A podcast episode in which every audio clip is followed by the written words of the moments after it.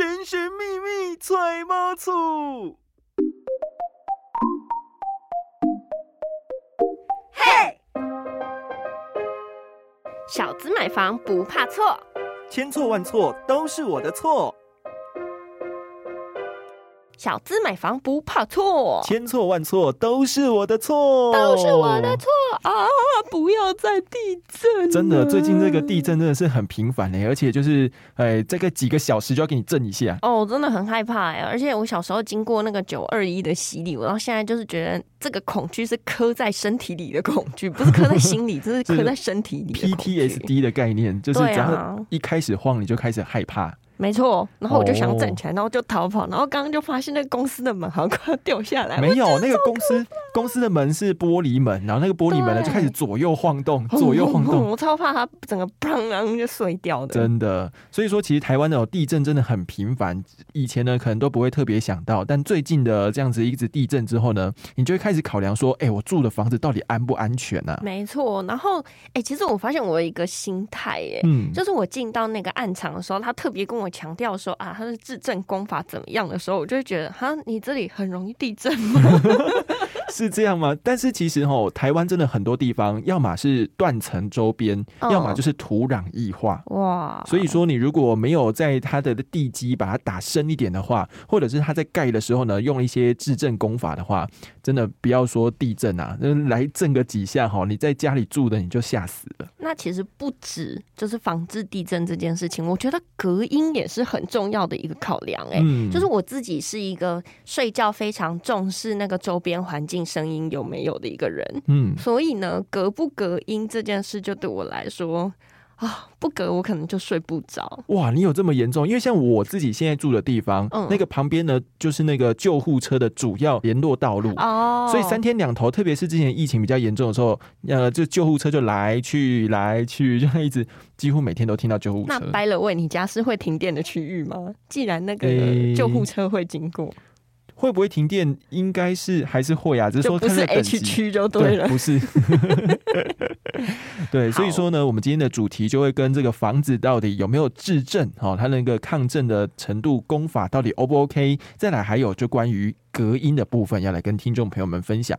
那首先第一个部分呢，我们会讲到的是地基的部分。哦那我们刚刚有讲到，看自己家里如何判断自己家的地基有没有断层经过，或者是呢，诶、有没有土壤异化的话，我们有一些免费的软体可以让大家去查看看。哇，这感觉要看得懂这个图啊，嗯，感觉那个大学或者是高中的时候地理课要学好。哦，不用嘞。其实呢，有一个，比如说，假设以土壤异化好了，就是说嗯你这里的这个基地的土质到底软不软？因为太软的话，如果来个淹水啊或怎么样的话，就容易地质松动。有一个叫哦土壤异化前世查询系统，它其实就用颜色分给你看。如果你家的地底呢是绿色的，那就是非常的安全，哦，就是土质非常硬。像是住在龟山啊，或住在林口那边，代销可能就跟你说，我这边的土质非常的硬哦，真的哦，，对，但是如果说你家里可能是靠近河岸边的话，你可能会看到黄色甚至是红色。那红色的话呢，可能就是土壤异化比较严重的。那我们通常在这个土壤异化严重的地方，真的没盖房子吗？哎、当然会盖房子啊，哦只是它的那个地层呢，它就要深入比较深的地方。哦，就地基要打深一点。对，要打深一点。像我之前曾经在那个五谷的地方看到有一个建案，它就标榜他们是什么法式基础，然后呢，这个地基呢深入到地底下六十公尺，二十层楼的概念。哇塞，那里到底是多会地震？主要就是因为它比较靠近河边哦，这个以前是滩地的这样子一个土质，所以说它必须要打深一点。那也是让你比较放心啊，你就不会担心说哦，到时候如果呃来个地震的话，那我这个房子怎么办？这样。对，我觉得质证这件事情，就是在台湾或者是日本啊，嗯大家都相对来说就是非常在乎。那台湾其实过去没有这么多质证在，对不对？对，因为以前的房子呢都是砖造的啊，不然就是水泥这样两三层楼就这样盖起来，嗯所以其实不会特别去呃在意这个。就是在九二一大地震之后，哦那个晚上大家都被惊醒，然后甚至很多楼都开始塌了。哦，慧君一定非常的 有心得我。那时候住在十三楼，对，而且你在台中嘛，所以靠近那个正央又非常近，所以大家就会开始知道说，哎、房子真的要开始去了解到它的新建的时候。质证功法很重要。其实像最近地震一直震震震的嘛，我就已经有看到很多就是网络上的人，他们就说：“哎，他家子是新家哦，然后那个主梁哦，已经开始裂了，好可怕。”然后我就想说：“天哪，你房子不是才刚盖好没多久吗？”因为它那个主结构，不管是柱子还是梁哦，它其实诶在盖之前呢，都是它的钢筋是要绑的非常的牢。嗯，但是呢，传统的钢筋哦要够稳定。我觉得这个大家可能比较难想象啦。那我们如果 OK 的话，我们就放在我们的那个今天不上班的脸书上面，大家可以去比较一下。就是我们讲说传统的钢筋绑扎跟。我们等一下要讲的这个一笔估到底差在哪里？对，那因为那个传统的这个钢筋绑扎法呢，就是在工人的细心程度上，因为它如果没有绑紧的话，你地震的话，它就拉开了，哦，然后那个就会像刚刚慧君所讲的，梁会裂掉。那如果是一笔估的话呢，它是整个外围哦，它是把它用焊接的方式焊一个固定的，然后在绑那个钢筋的时候呢，就把它绑得很紧很牢，而且它用的钢筋又非常的多，排列非常的密集，所以也可以让。你这个主要的结构呢比较稳固，我觉得这可以换一个角度来说啊。你想想看，如果当你盖越大的东西，或者是你明明需要精细度更高的东西，可是你却需要人工的细心的时候，你就会发现很多事情可能就会在那个不小心的时候，它就。对，就是风险就是这样会出现。可是如果说你是已经精细算过了，然后呢是一切按照 SOP 盖起来，使用一笔估的那个钢筋绑扎法的话，它就会比较牢。但它的缺点就是成本很高，比较高。对，我好像目前没有看到。一个建案是从头到尾一笔估盖完，那可能是超级豪宅等级吧，或者是真的要需要有一点口袋深一点的才可以买得起。所以它基本上呢会在主要的一些楼层，比如说比较地基的部分啊，哦，或者是在七楼以下会使用到一笔估，但是在高楼层呢。不能够用那么重的话，它就是用传统的钢筋绑扎法这样子。哦，了解。好，那再来就是说，那个室内的话，可能会有梁柱的配置。那这个梁柱呢就很重要。有些人都是这个一住到房子就开先开始看格局，然后看有没有梁在你的头上啊。对。但有些人会很想要去避开那个梁，就给人家乱钻乱挖，那也是很危险的事情。所以说，这些都需要那个结构技师评估过后 OK 才可以动作的。对，没错。好，再来呢，讲到。就是混凝土的磅数。好，这个就是在我们基本的比较这个地下楼层到大概七楼这段部分呢，他们使用的混凝土可能就会比较需要加厚一点点。嗯，那加厚呢，大概只要平均大概四千磅。可是如果说有些用到五千磅，我还有看过六千磅的哦。但是我们要先想哦，一般来说越大磅数可能会用在大型的工程，像是比如说圆山子分红道，它就是用大概八千磅的水泥。所以你你这个房子如果没有要盖很高层楼的话，用那么。那个多磅数的水泥只是增加厚度而已，哦，那感觉很坚固啊，可以盖金库。但是呢，越高楼层就不能够弄那么高磅数哦，要不然那个头重脚轻的话，其实更容易倒。所以说，我们市面上呢所销售的这些主打水泥磅数啊，或者是打桩很深啊，其实都不见得是建筑安全的保障。主要重点在于这个建商呢，他是不是哎很专心在盖房子，然后师傅够不够细心，然后灌浆品质好不好。才是安全住家的关键哦。没错，那其实呢，不止我们刚刚前面讲到的这个什么水泥棒数啊，嗯，自证功法当中，还有一个很重要的是 RC。S C S R C 好像在卖车子一样，到底是什么呢？好，那其实呢，就是我们这个钢筋混凝土它的搭配的过程啊。比如说，我们最一般大概十五层楼以下的这个房子呢，就会用 R C 建筑，它就叫钢筋混凝土。这个也是最常见的吧？最常见，因为一般的楼层哦，你如果盖超过五十公尺以上的话，就要再多花一笔钱，额外的要做结构外审。哦，对，那那个的话，就是结构外审没有不好哦，结构外。就是让你这个大楼呢，呃，它的那个防震系数要更高。嗯，但是呢，一般建商要多花这笔钱，就会觉得啊，算了，我还是盖十五层楼以下就好了。对，所以呢，诶，在这个一般的建筑当中，都是使用 RC 建筑，那它的这个成本就会比较基础啊，然后重量也比较重，然后外形呢。变化就比较不能够做太多太多的变化，这样子，好，就是最普遍的，就是钢筋混凝土 RC 建筑。那再来，刚刚慧君有讲到一个叫 SRC，SRC 呢，就是比较十五层到二十五层楼的建筑就会使用这个，就是在你的钢筋混凝土的外围再加个钢骨。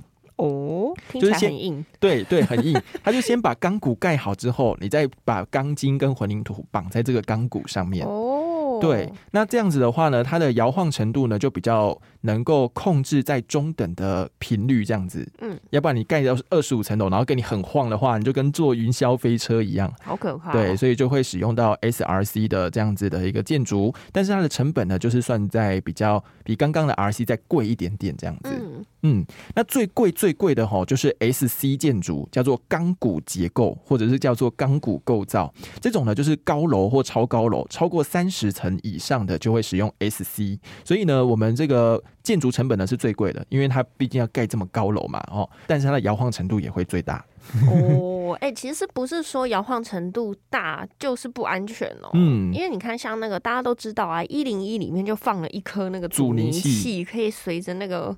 震度去摇晃，然后让那个楼不至于说就突然腰斩。没错，所以说呢，在盖房子的时候，摇晃程度呢，只是我们人体的主观的感觉。但是如果可以把那个，就是有点像四两拨千斤的感觉，慢慢把那个震慢慢的这样子呃恢复成正常，有点像那个啊搓果冻的时候，然后你搓 对对对，就是这样子的感觉。所以说，呃，有些是主打啦，但是你不要被那个名词给吓到了，还是可以去查稍微查一下，然后了解到说这个高度是不是一定要用到这个结构来盖，那是不是真的够安全？大家都可以去做一点评估。没错，所以其实，在质证这件事情上面，你就有很多东西要考量喽。第一件事情就是你盖在哪里，嗯，到底需不需要用这样子的工法？对，然后什么样子的工法是你喜欢的，然后你觉得 OK 的？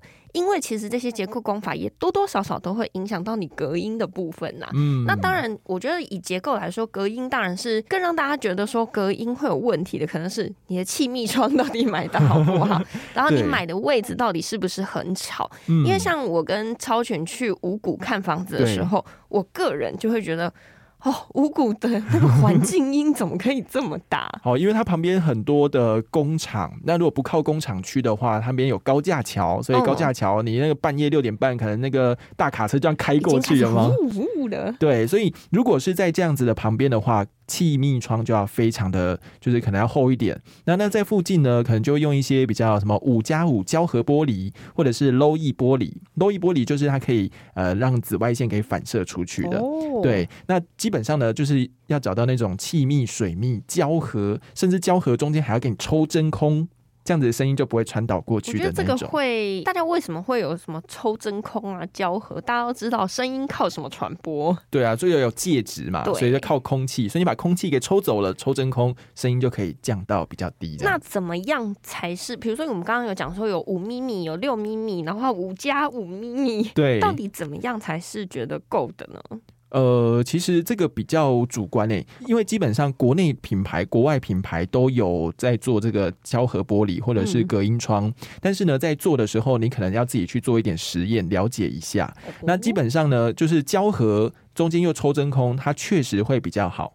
但是要看你的所处地段。如果说你旁边是高架桥的话，你确实是要用到比较这样子等级的隔音窗。嗯。但如果你旁边是田园风光、山川美景，那你就不用用那个就超浪费。对，超浪费的。而且因为这个隔音窗真的非常贵。哦。对，有时候呢要叫料啊，或者是为了要符合就是原本给你签约的那个窗户的话，还找不到。对。还找不到。是，所以说呢，只要能够隔绝噪音，不管台湾牌、国外牌，而且还要符合当地的使用状况。就是好牌子，没错。那再来啦，其实，嗯，我觉得大家买房子哦，尤其是在台湾吧，因为台湾容易地震，然后呢，可能你现在大家又没有办法一直往市中心去居住嘛。那市中心大家都会想说啊，可能稍微比较安静一点点，或者是住宅区，对，就比较安静。可是呢，偏偏没办法。你看，现在有很多很多的工业区也开始要转型，对，然后开始要变成住宅区或者住商混合。